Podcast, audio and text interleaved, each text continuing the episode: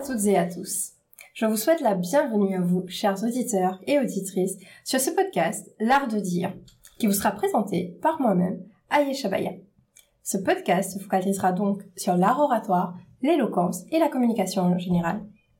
Au fil des épisodes, nous découvrirons la communication sous différentes formes, telles que dans le monde politique, militant, artistique, associatif, académique ou encore dans la vie quotidienne, c'est-à-dire la communication dans un couple, entre amis, entre membres de la famille.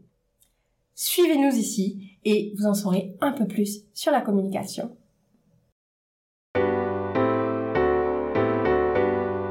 Je suis Ayesha et j'ai décidé de faire ce podcast tout simplement pour sensibiliser et déconstruire toutes les peurs et les vulnérabilités qui peuvent tourner autour de l'éloquence, l'art oratoire. Je me suis imprégnée de la culture de l'art oratoire dès mon plus jeune âge, grâce à des compétitions, des concours de débat et euh, de la narration. Et quand j'étais plus jeune, je réalisais que ça faisait très peur. Mais en même temps, j'étais toute excitée. Je ne savais pas forcément comment faire, comment agir, mais je savais que j'étais admiratrice et fascinée par les personnes qui allaient sur scène. Et c'est pour cela qu'aujourd'hui, j'ai décidé à travers ce podcast de donner un peu plus d'astuces et des informations qui peuvent être cruciales pour les personnes qui vont nous écouter. Je vais maintenant me présenter à la manière de l'art de dire, c'est-à-dire, je vais vous donner une émotion qui me décrit, une activité que j'adore par-dessus tout, et enfin, un endroit qui me caractérise. L'émotion serait la joie de vivre. Je suis une éternelle optimiste, donc je pense que la joie me correspond totalement. L'activité serait de lire un bon livre sous le soleil avec ma chienne Nala à côté de moi. Ou si vous préférez le kayak, les deux passent. Et enfin, l'endroit idéal pour moi, c'est la plage de Tamarin à l'île Maurice, où je peux m'asseoir, écouter le son des vagues et regarder au loin l'horizon, le soleil. Et ça, c'est moi. Et maintenant, chers auditeurs et auditrices, je vais passer la main à mes deux amis qui sont présents aujourd'hui avec moi, Maël et Ryan. Maël et Ryan, vous allez bien? Oui, ça va très, Très bien. très bien, salut tout le monde. Super. Bah, Maël, je te laisse la main, je te laisse te présenter à la manière de l'art de dire, si tu veux bien. Bien sûr. Donc moi, c'est Maëlle, comme vous le voyez. Alors, l'émotion qui me caractérise le plus et qui euh, est la principale émotion que j'utilise tout le temps, c'est la passion. Je suis une passionnée de la vie. J'aime rire, j'aime danser, j'aime m'amuser, j'aime aussi travailler. Et quand je travaille, je suis impliquée à fond. Dans tout ce que je fais, mes amis aiment dire que je mets le cœur un peu trop d'ailleurs. Et euh, c'est ce en quoi je trouve que cette émotion euh, est répartie dans tout ce que je fais.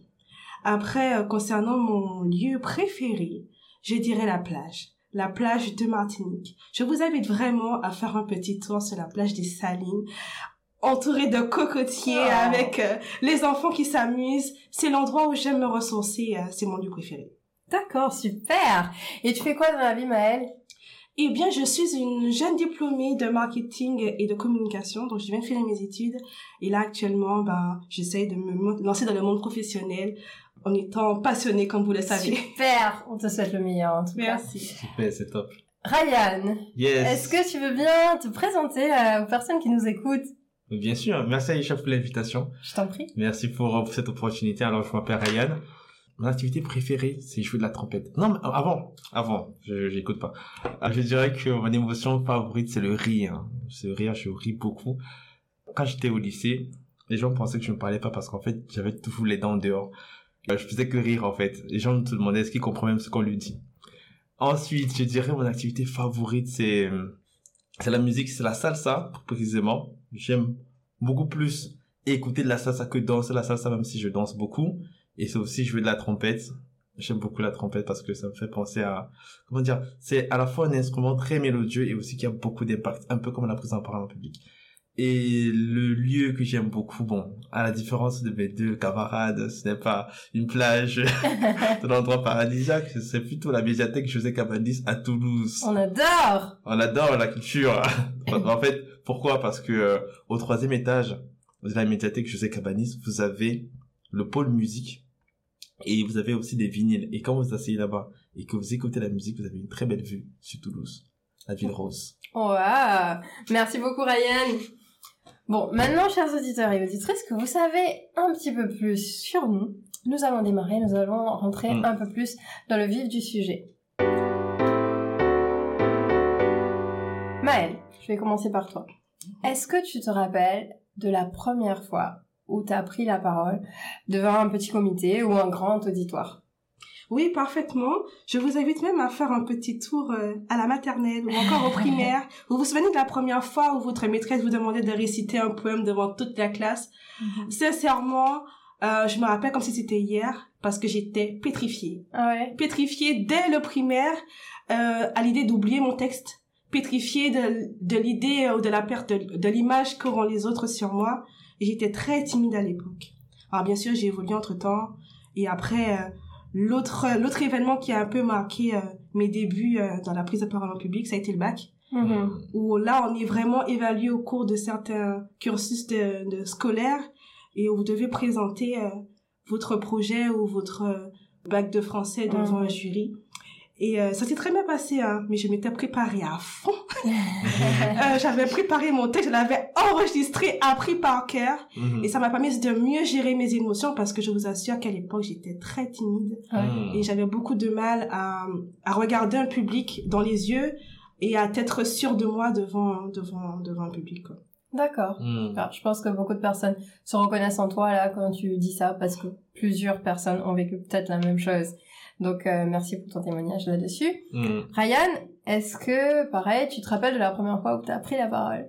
Comme Maëlle, cette fois où elle a été la plus impactante, c'est quand j'ai fait un discours devant un public qui n'était pas mes camarades de classe, des personnes que je ne connaissais pas du tout.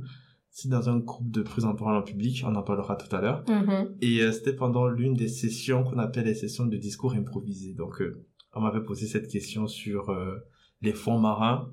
Bon, moi, je suis pas très fond marin pour le coup. du coup. je dû imaginer et on me posait la question euh, parle-nous des fonds marins. Et donc, du coup, je me suis rappelé tout ce que j'ai vu sur National Geographic. Donc, j'ai parlé pendant, je me disais, je parlais depuis euh, 15 minutes, 20 minutes. La transpiration, les mains moites, les mains qui tremblent. J'étais vraiment dans mon sujet. Et à la fin du discours, on me dit, mais en fait, Ryan, tu n'as parlé que pendant 15 secondes. Je fais, oh là. Donc, ça a été une euh, expérience euh, formatrice, difficile au début, mais elle m'a permis de me dire, ok, je peux progresser, il faut que je, j'investisse du temps à l'intérieur. Totalement. Je pense que plusieurs personnes qu'on rencontre, Hmm. en tout cas dans le club dont je parle, qui s'appelle Toastmasters, il y a plusieurs personnes qui font l'exercice d'improviser Hmm. et on voit la peur un peu dans leurs yeux quand ces personnes-là réalisent qu'elles passent pas assez de temps ou qu'elles ont fait que 15 secondes alors qu'en vrai il n'y a pas de jugement à avoir Hmm. et c'est aussi quelque chose malheureusement qui fait extrêmement peur. Oui. D'où la glossophobie. Ah. La glossophobie, justement, c'est la peur de parler en public. Plus précisément, euh, glosso, glossa, glossa, donc Mhm. euh, langue, et phobie, peur. C'est l'une des peurs les plus répandues. Alors pas exactement la glossophobie, Hmm. mais c'est ce qu'on appelle la phobie sociale, c'est-à-dire la phobie des interactions sociales, mais qui inclut énormément la prise de parole en public, Ah, l'art oratoire et des fois ça peut concerner des tout petits comités, deux personnes, trois personnes à partir du moment où il y a des personnes Hmm. qui vont nous juger. Ou en tout cas c'est l'impression qu'on a. Hmm. Et pour moi personnellement quand j'étais plus jeune, c'est cette chose-là qui m'a fait très très peur. Je n'avais pas peur de parler en soi parce que pour les personnes qui me connaissent disent euh, que je suis très bavarde, mais pour moi c'était la peur du ridicule, c'était la peur du regard de l'autre. Alors que je pouvais avoir très bien travaillé le poème, la chanson, euh, la danse, des fois pour les personnes qui font des pièces de théâtre, euh, bah, les- le texte, mais j'avais extrêmement peur de ce que les gens diraient à la moindre erreur, aux, aux- aux petites fautes que je pourrais faire. Qu'est-ce que les gens diraient? Euh, Je penserais que je suis nulle ou je pense que les gens penseraient que je suis nulle. Mhm. Ce qui fait qu'aujourd'hui, euh, l'art oratoire en général a très mauvaise réputation, j'ai envie de dire, parce que pour les gens, c'est compliqué de le faire. On ne Mhm. laisse pas forcément de la chance euh, à l'art oratoire. Et c'est aussi le but du podcast de Mhm. déconstruire euh, ces peurs, ces vulnérabilités.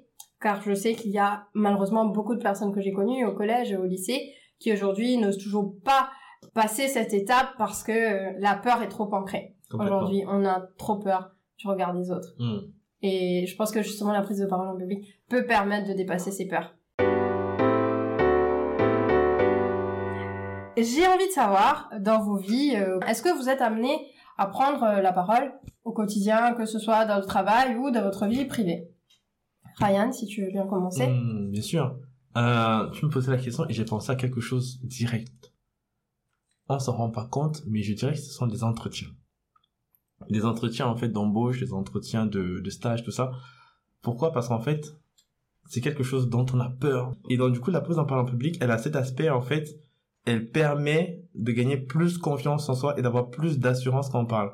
Et je donne un exemple. Quand je fais des, des entretiens, c'est que je suis passé de la personne qui avait peur de parler à, au recruteur ou à la recruteuse parce qu'elle avait peur de se faire juger par le recruteur ou la recruteuse à quelqu'un qui se disait ok le recruteur ou la recruteuse c'est quelqu'un avec qui j'aurai une conversation Mhm. un peu comme un discours préparé ou bien un discours improvisé au lieu de parler à une personne en particulier je parle à un auditoire Mhm. et donc du coup cette personne à qui je parle elle serait intéressée parce que je vais dire la prise parole publique m'a aidé à passer ce cap et dans ma vie de tous les jours dans mon contexte professionnel en tant que product owner, je suis amené à parler à des équipes, je suis amené à présenter pendant des réunions comment est-ce que nous projetons notre travail Mhm. à nos partenaires. Et euh, je pense qu'il n'y a que des effets positifs à pratiquer cette activité. Merci beaucoup, euh, Ryan. Avec plaisir. justement par rapport à certaines personnes qui sont qui ont des profils très techniques ou Mhm. informatiques on entend souvent que ce sont des personnes réservées Mhm. introverties ou justement timides bon souvent on pense que ce sont des personnes qui ne savent pas parler ou s'exprimer en public et euh, là je trouve que tu es vraiment un très bon exemple parce que euh, justement tu es dans ce cadre là Mais et que tu es amené quand même à faire des présentations et à parler et ça c'est très bien parce que je pense qu'à un moment tu as été obligé de sortir de ta zone de Ah oui, confort oui, faut. et aujourd'hui, tu le fais avec brio. Merci. Tout à l'heure, justement, tu nous disais, euh, euh, les amis, avant qu'il arrive, qu'il avait fait une superbe présentation et qu'on l'avait même applaudi et Oui, félicité. oui, complètement. Car les gens ne se sont pas endormis, les gens étaient captivés. Et c'est un peu ce qu'on veut. Mais oui, Pouvoir faire passer un message euh, captivant. Et pour revenir euh, rapidement avant de, de laisser la parole, c'est que euh, longtemps, les ingénieurs sont des profils justement, comme tu disais Aïcha, qui ne parlent pas beaucoup, qui sont assez réservés, donc du coup qui ne sont pas souvent en contact avec le client, mais les ingénieurs, en fait, ont tout à y gagner, en fait, à sortir de leurs ordinateurs, aller voir les clients parce que c'est là-bas que tout se passe. On peut faire le meilleur projet, le meilleur produit qui existe, on peut faire Facebook, mais si personne n'est au courant de son existence, clair. ça ne sert à rien. Donc, euh, sortons et allons porter notre voix. Super. Et ben, ça fait une très belle transition pour passer la main à Maëlle, étudiante jusqu'à il y a pas longtemps dans le domaine de la communication et marketing. Totalement. On a tendance à dire qu'un communicant sait communiquer, mais c'est totalement faux. Mmh. Parce que on n'apprend pas forcément en cours à être en mesure de présenter un pitch devant un client, devant devant des partenaires. Et euh, ça, ça prend sur le terrain en fait, la Mm. plupart d'entre nous. Et on voit très bien euh, la distinction entre ceux qui sont doués et ceux qui ne le sont pas. Mmh. À mon avis, euh, il est temps en fait d'apprendre et de, me- de miser sur soi pour qu'en fait cette euh, cette distinction entre les deux profils, ceux qui sont doués ou pas, euh, puisse être vite brisée. Alors, euh, sinon, pour revenir à la question, oui, dans mon quotidien, je suis amenée à prendre la parole, que ce soit dans mon travail, parce que on aura forcément des recommandations stratégiques à présenter devant Mhm. les clients, devant notre employé même, puisqu'il faut d'abord convaincre en interne avant d'arriver devant un client. Et si on n'est pas en mesure de se distinguer des autres avec cette capacité de, de présenter les choses clairement, avec beaucoup d'entrain et de et d'enthousiasme, Mm. euh, on n'a forcément aucune vente. C'est clair. En dehors de ça, je trouve que dans la sphère privée aussi, euh, je suis amenée à prendre la parole. Ça a été un peu compliqué pour moi pendant ce temps d'avoir à exprimer Mmh. euh, mes pensées Mhm. clairement devant mes amis, devant mon entourage, devant mon partenaire. Mhm. Et euh, ça aussi, ça se travaille. Et euh, je pense que quel que soit le public, hein, que ce soit devant deux personnes ou dix personnes, euh, on, est, on est tous les jours amenés à prendre la parole, tous les jours amenés à s'exprimer le plus clairement possible. Complètement. Bien sûr.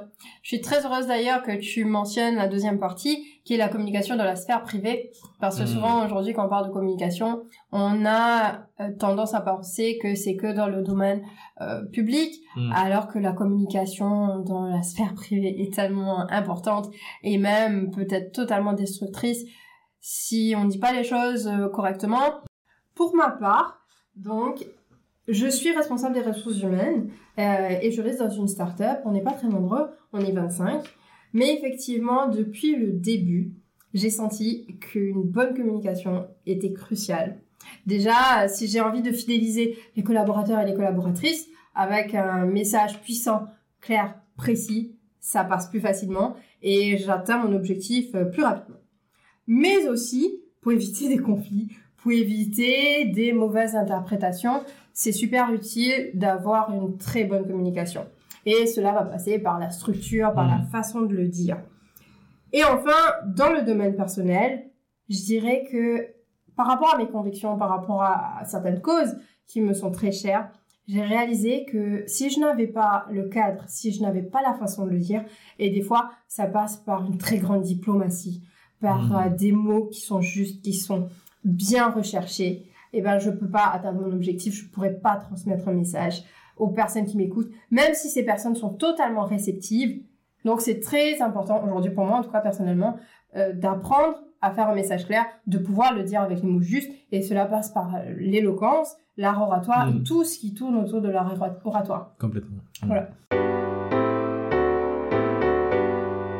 Maintenant, si vous le voulez bien, parce qu'on parle des astuces, on parle d'une bonne communication, qu'est-ce que c'est J'aimerais, euh, Ryan, d'abord, mm. tu nous expliques un peu plus du club dont on parlait. Oui. Parce que, euh, pour information, pour les personnes qui nous écoutent, on fait partie du même club. Euh, depuis un moment. Et c'est comme ça d'ailleurs que je t'ai rencontré, Ryan. Donc euh, je te laisse prendre la parole euh, là-dessus et nous expliquer un peu ce que c'est. Yes. Merci, merci. ce club dont je parlais tout à l'heure, c'est le club de prise en parole en public de Toulouse, Toulouse Toastmasters Communication. Et c'est un club dont le but est d'aider les membres à progresser en prise en parole en public et en leadership. Donc, comment ça se passe chez, dans le club? C'est les membres sont invités à faire des discours souvent préparés, souvent improvisés, et à prendre des rôles pendant les réunions. Donc, euh, ils peuvent être euh, évaluateurs des discours, ils peuvent être euh, chronométreurs. En fait, il y a beaucoup de rôles, et tous ces rôles permettent aux membres de savoir tenir aux réunions et aussi de toujours prendre la parole. C'est l'objectif du, club, en fait, c'est de mhm. faire en sorte que tout le monde puisse prendre la parole à tous les moments que, de la session.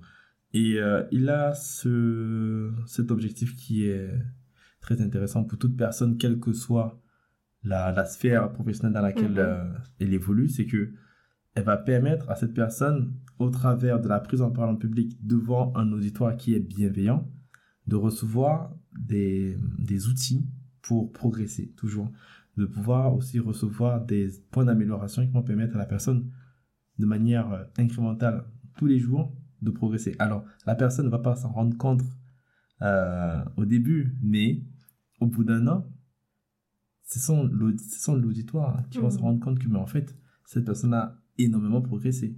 Donc, c'est un club qui, qui s'est réuni assez souvent et qui aussi organise des concours dans la ville de Toulouse et jusqu'à l'échelle internationale avec la finale souvent aux États-Unis et dernièrement aussi à Paris. Super. Ryan, tu es dans ce club, donc mm. quand c'est des prises de parole en public, est-ce que tu pourrais nous donner une ou deux choses que tu as appris depuis que tu es arrivé dans ce club? Est-ce que ça a changé quelque chose pour toi dans ta façon de communiquer? Mais complètement. Euh, je dirais une chose, c'est de faire des pauses quand on parle. Et c'était quelque chose que je ne faisais pas de manière, euh, comment dire, naturelle. naturelle, naturellement en fait, parce qu'on a toujours tendance à vouloir rajouter des mm, euh, tout quand on réfléchit, mais on est dans une culture où on a peur du silence. Pourtant, on ne devrait pas, parce que le silence, c'est très très fort. On dit souvent que le silence est d'or. Et c'est pour une raison. C'est que prendre des pauses permet, un, à l'auditoire d'intégrer ce que on dit, et ça permet aussi à la personne, à l'orateur qui parle, de pouvoir réfléchir à ce qu'il va dire, et aussi, ça crée de l'attention. Et en créant de l'attention, ça ramène l'attention de l'auditoire sur ce que l'on dit. La deuxième chose que je dirais qui m'a beaucoup aidé à travers ce club, c'est incarner la posture de la personne qui donne un discours. Mm. C'est-à-dire que quand on prend un discours, quand on fait un discours, c'est on assume et on prend la responsabilité de ce que l'on a à dire. Mm-hmm. Et on prend confiance dans ce que l'on dit. C'est pas juste, c'est pas comme si en fait on subissait d'être devant des, personnes. C'est que Mhm. si on est devant ces personnes, c'est qu'on a quelque chose d'important à dire. Et le faire constamment permet aussi de se convaincre que finalement on a des choses importantes à dire. Il y a des gens qui nous écoutent. Donc, ça c'est la deuxième chose. Ça m'a beaucoup aidé dans ma, dans ma confiance en moi, on va dire. Et aussi dans la stature que je prends quand je quand j'interviens dans mes discours. Et la troisième chose, Ah, il y avait une troisième chose. évidemment, il y a une troisième chose, la règle des trois, toi-même tu sais. Dis-nous tout. je vous dis tout. C'est l'écriture. C'est comme ça, c'est pas euh, c'est pas trivial, mais l'écriture du discours permet aussi d'organiser cette idée. Elle permet d'organiser cette idée de telle manière que elle soit digeste pour l'auditoire et surtout qu'on aille au but. Elle nous permet aussi de prendre du recul par rapport à ce qu'on va dire et permettre à notre auditoire d'être accompagné un peu comme le petit poussé, vous savez on le tient par la main, l'auditoire, et on lui dit, c'est là que je veux t'emmener, et je veux que tu vois ça, et c'est très beau. Waouh Merci beaucoup Ryan. Maëlle, je te pose pas exactement la même question parce que tu n'es pas membre de ce club.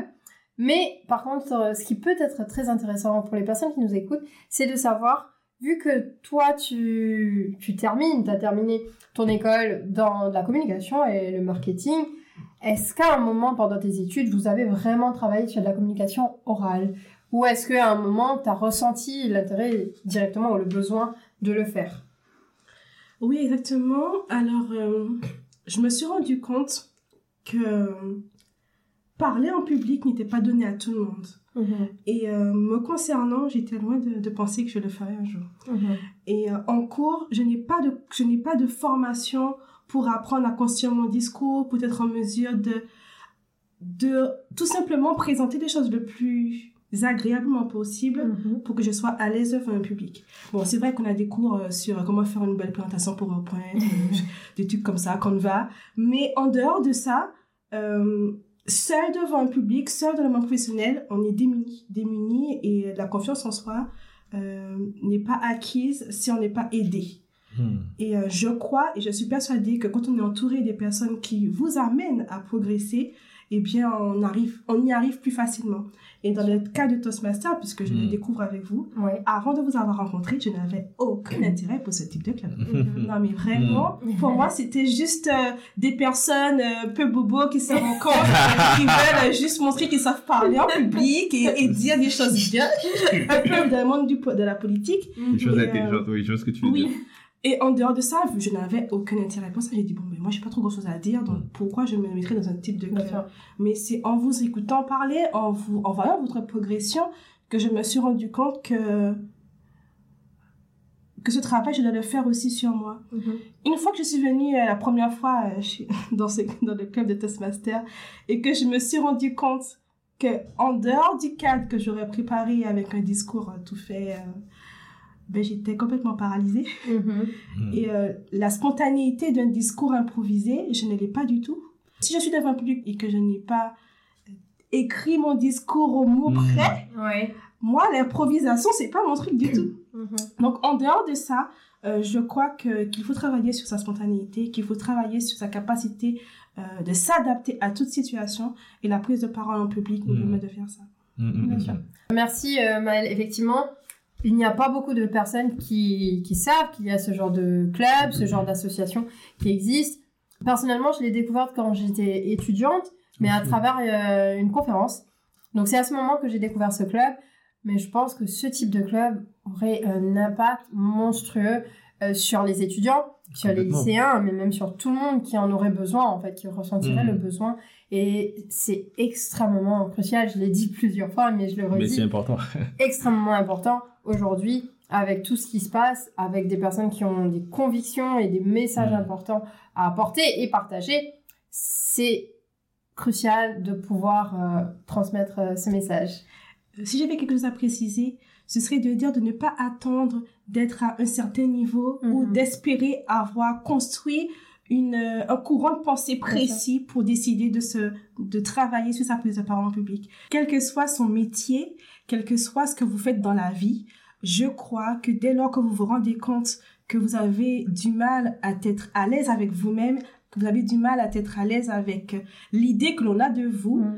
euh, votre confiance en soi, en vous, pardon, devra être travaillée. Et euh, c'est le travail de tous les jours. Totalement. Je suis entièrement Mm. d'accord avec toi, Maëlle. Pour ma part, je suis arrivée à Toastmasters en 2016. Comme je le disais, j'ai jamais été euh, trop timide. J'ai pas trop de problèmes à me mettre en avant sur une scène. Mais ce qui me bloquait, c'était la peur euh, du ridicule, la peur de- des autres. Et à travers Toastmasters, j'ai pu bien travailler cette partie. Mais quand je suis arrivée, je faisais beaucoup de... Hmm. Je sais pas si vous voyez le petit son Hmm. des tics de langage que j'avais souvent à, à l'époque.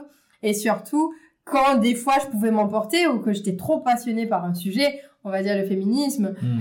je tapais des pieds, je pouvais lever le ton, hausser la voix. Et ce sont des choses qui, malheureusement, quand vous commencez à agir ou à avoir ce genre d'attitude, votre public se bloque, n'est plus Hmm. du tout réceptif. Donc, ce sont des petites choses que j'ai apprises. Et surtout, entre la variété vocale, la posture à avoir, la structure de, de discours, Ryan, tu en as parlé, Hmm. comment captiver son public, ce sont toutes, toutes là des, des choses que j'ai pu apprendre. Et je pense euh, toi pareil Ryan et Maëlle si un jour tu nous rejoins aussi tu apprendras. Ça se fait au fur et à mesure. Et comme tu disais c'est un travail de tous les jours. On ne lâche pas on n'abandonne pas même si on a peur même si on a l'impression qu'on va tomber qu'on fait des erreurs on ne lâche pas l'art oratoire est devenu primordial dans toutes les sphères. On en a parlé un peu, la sphère privée, la sphère publique. Mais est-ce que pour vous, personnellement, est-ce qu'il y aurait un domaine qui vous toucherait particulièrement où vous pensez que l'éloquence pourrait être bénéfique? Ryan, si tu as envie de commencer. Hmm. La première chose qui me vient à l'esprit, c'est, je dirais, c'est le politique. Mhm. Bon, c'est pas un podcast politique, mais je considère que le politique, c'est quelque chose qui, euh, dont tout citoyen doit se saisir. Et aussi, le politique, ça permet, à travers la prise en parole en public, pardon, de définir et de partager ses idéaux, ses idéaux et ses idées. De partager pour qu'on puisse en, débattre. Donc, euh, ça permet aussi de parler de ce qui nous tient à cœur. C'est quelque chose, ça peut être l'écologie, ça peut être euh, le travail, ça peut être, euh, quel que soit le, le domaine de qui vous tient à cœur, c'est important à travers la prise en parole en public de le partager aux autres. Je dirais aussi la sphère euh, du travail parce que malheureusement, il y a parmi nos collègues de nombreuses personnes qui, ne, qui ont peur de justement de dire ce qui tient à ce qui est important pour eux. Ça peut être une augmentation, ça peut être euh, Mhm. de vouloir changer de travail. Mais ça va les bloquer parce que il faut incarner ce que l'on veut demander. Il faut aller chercher en fait ce que l'on veut demander. Et du coup, souvent, on ne sait pas comment le faire. On ne sait pas comment le faire ou, du moins on n'a pas les moyens de le faire et on est bloqué. Donc du coup, on se dit, ah non, finalement, je ne vais pas le demander et on, on va rester dans cette, dans cette routine-là. Donc, euh, il y a énormément de, de domaines qui sont importants et pour le coup, ça dépend de chacun. Et à travers la en parole en public, qui est un outil d'aller Mhm. chercher ce que l'on veut. Mhm, Totalement, entièrement d'accord. Euh, je sais que tu es une personne qui m'a appris, moi personnellement, euh, beaucoup de choses euh, sur la négociation. Mm. Et je sais que ça passe aussi pour toi par la prise de parole. Et on aura l'occasion d'y revenir, comme je disais, dans les prochains épisodes, parce qu'il y en a un qui sera euh, basé directement sur la communication dans le monde du travail, donc entrepreneurial et salarial. Donc on va avoir euh, les deux facettes. Yes. Maëlle, j'aimerais te poser la même question. Est-ce que pour toi, l'éloquence pourrait être bénéfique dans un domaine en particulier? Parfaitement. Je suis euh, passionnée par les réseaux sociaux et Mhm. particulièrement par le monde de l'influence. Et euh, pour être une influenceuse impactante, euh, il m'a fallu, par exemple, commencer à mettre ma voix sur des vidéos, à me montrer devant une caméra, Mhm. et ça n'a pas été forcément chose facile. Et une fois qu'on se rend compte euh, de la pertinence de, de- d'être à l'aise avec son corps, avec son, sa position sur les réseaux, et d'être en mesure d'être impactant sur le web, euh, on se rend compte qu'il faut travailler sur sa prise de parole, sur sa capacité à, à parler le plus clairement possible, avec une voix euh, attractive et Bien sûr. alléchante, comme on dit. Oui, oui. Donc oui, même, dans, même sur les réseaux sociaux, il est important pour chacun de, de travailler dessus. Et on, on- on distingue très vite euh, une influenceuse qui, euh, qui s'y connaît, qui est à l'aise, et une qui ne l'est pas du tout. Hein. Hmm. Bien Donc on vous suivra pas si, si vous, êtes- si vous êtes nul. Bien sûr, Mhm. totalement. Je répondrai aussi à cette question parce que je la trouve personnellement très intéressante. Pour moi, l'éloquence est important dans le domaine militant, Hmm. associatif. C'est-à-dire que je veux pouvoir m'exprimer, m'exprimer, pardon, clairement. Je veux pouvoir véhiculer des messages Hmm. à des publics qui sont justement pas réceptifs ou qui sont pas conscients de la problématique. Et je sais que c'est pas une chose facile et justement la prise de parole en public peut m'aider à le faire. Je vais donner un exemple, peut-être que certaines personnes euh, se sentiront concernées. Le féminisme. Hmm. Le féminisme a déjà très mauvaise réputation. Avant même de dire que vous êtes féministe, si vous utilisez juste le terme féministe, on pense déjà à- aux extrêmes. On pense déjà, ah là là, c'est une fille qui n'aime pas les hommes. C'est Hmm. une personne qui est aigrie.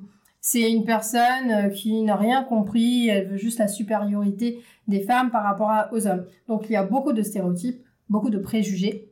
Et j'ai des combats, comme tout le monde. Et pour moi, mes combats vont passer aussi par le militantisme avec la parole, avec des messages, avec la sensibilisation. Je crois extrêmement dans la force de la déconstruction Hmm. et de la sensibilisation, d'où aussi ce podcast, parce que je pense que tout le monde a la capacité de transmettre des beaux messages euh, captivants, engageants, militants. Mais il faut savoir partager ce message.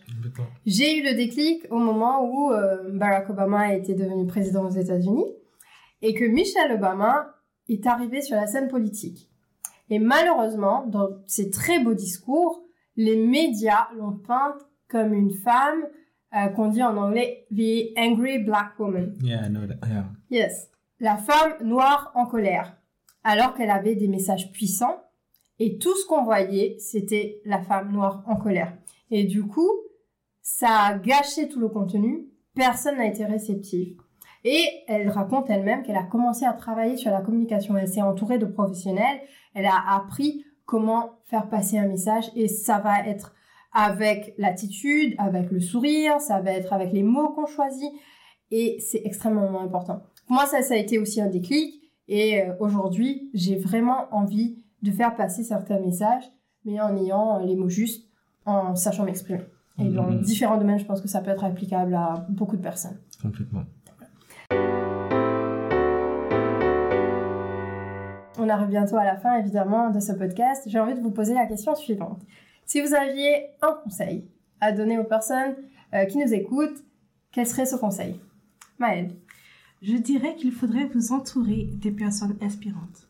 Mhm. Euh, sans vous avoir rencontré, je n'aurais jamais l'idée que ce type de travail sur soi était possible, Mhm. imaginable. Ça m'aurait même pas traversé l'esprit. Et euh, je crois que s'entourer des personnes qui ont envie de plus, qui vous amènent à progresser et à vous améliorer, est la clé pour espérer et entrevoir une meilleure qualité de vie, une meilleure estime de soi, une meilleure appropriation de, son, de sa personne. Et euh, ben ça, c'est un peu grâce à vous, donc euh, merci déjà. Oh, Oh, merci. Ryan, est-ce que est-ce que tu as un conseil que tu pourrais donner aux personnes qui nous écoutent? Ce qui me vient tout de suite, c'est essayer. C'est essayer. Souvent, je, je dis souvent une chose. je pense à Yesha qui sourit, je dis, euh, c'est mieux que ce soit fait que ce ne soit parfait. Totalement. Et nous avons tous quelque chose à partager au monde. Et je pense que chacun, en fait, a sa contribution à apporter au genre humain, indifféremment de ses, ses compétences, de s'il est bon, s'il est suffisamment bon et tout ça. La personne elle-même ne peut pas le savoir. Et euh, sa contribution est toujours la bienvenue parce que elle a cette chose qui est unique, c'est qu'elle dépend que de cette personne. Il n'y a pas une autre personne sur cette terre, sur les 7 milliards de personnes que nous sommes, il n'y a pas une autre personne sur cette terre qui a la même expérience que vous. Donc, essayez. Et si vous voulez partager ce, ce chant que vous travaillez chez vous, chantez. Si vous voulez partager ce solo de piano que vous faites chez vous, partagez. Partagez. Merci, c'est très beau tout ce que vous nous conseillez et j'espère que les personnes en seront un peu plus inspirées et motivées. De mon côté, je dirais euh, à peu près la même chose que toi, Ryan. Euh, en tout cas, dans le domaine de l'art oratoire, c'est de ne pas trop réfléchir. Euh, une personne à un moment m'avait donné une idée, c'était quand on cite ton nom, quand on pose une question, Lève la main, réfléchis pas à plus de 3 secondes. À partir du Hmm. moment où tu réfléchis à plus de 3 secondes, tu n'iras jamais. Hmm. Tu vas trop réfléchir, tu vas penser à est-ce que tu es bien habillé, Hmm. est-ce que tu sauras quoi dire? Et tu le feras jamais. Donc, ne réfléchis pas trop, vas-y, fonce ou sinon, vas-y tout doucement, graduellement. Fais euh, Hmm. ce qu'on dit euh, des baby steps. Hmm. Euh, pense à une improvisation de 30 secondes, fais-la. Si tu peux pas aller jusqu'à 2 minutes, ce n'est pas grave. Hmm. Fais un discours de 30 secondes. Si tu peux pas aller plus, ce n'est pas grave. Petit à petit, tu t'amélioreras de toute façon. C'est très puissant, ça j'aime beaucoup. Ouais. Hmm. En tout cas, merci à vous deux d'avoir participé à ce podcast. Merci aux personnes qui nous écoutent, évidemment. Mais on a une petite surprise. J'adore la surprise. C'est Noël. C'est Noël, effectivement. Pour nos auditeurs et auditrices, s'ils veulent, si ils et elles veulent bien jouer euh, à ce petit jeu, c'est un exercice d'articulation qu'on Hmm. appelle euh, virlangue. Donc, Mhm. je vais vous proposer une petite phrase. Et si jamais, chez vous, ou dans le métro, dans le train, vous avez envie de vous amuser à le dire, ce sera votre défi du jour. Bah déjà, je laisserai euh, Maëlle ou Ryan, ou les deux, d'ailleurs, euh, euh, faire la phrase. Et euh, on Et verra ce que ça donne. Alors, le défi du jour sera donc de pouvoir dire cette phrase en articulant et euh, le plus rapidement possible. Mhm. Je vous donne la phrase. Tu t'entêtes à tout tenter, tu t'uses et tu te tues à tout t'entêter. Je le refais si vous voulez. Je vais vous le montrer. Tu t'entêtes à tout tenter, tu t'uses et tu te tues à tout t'entêter. Ok. Ryan, est-ce que tu veux tenter? Est-ce que je peux la faire en lisant ou bien je la fais comme Tu ça? peux la faire en lisant. Ok, merci. tu t'entêtes à tout tenter, tu tues et tu te tues à tout tenter. Merci Alors, Ryan. On laisse J'essaie, j'essaie. Alors, bon. Tu t'entêtes à tout tenter, tu t'uses et tu te tues à tout t'entêter. bien joué. C'est vrai, c'est tenter. Moi, j'ai dit tenter. Ah. Bien joué. Je pense qu'on a une gagnante. On a une gagnante. Mais Ryan a été plus rapide, mais Maëlle a Oui. mieux articulé. En tout cas, c'était le défi du jour. N'hésitez pas à redire cette petite phrase, à la travailler et à articuler. On aura d'autres exercices Hmm. pour les prochains épisodes. Encore une fois, merci à toutes les personnes qui nous écoutent.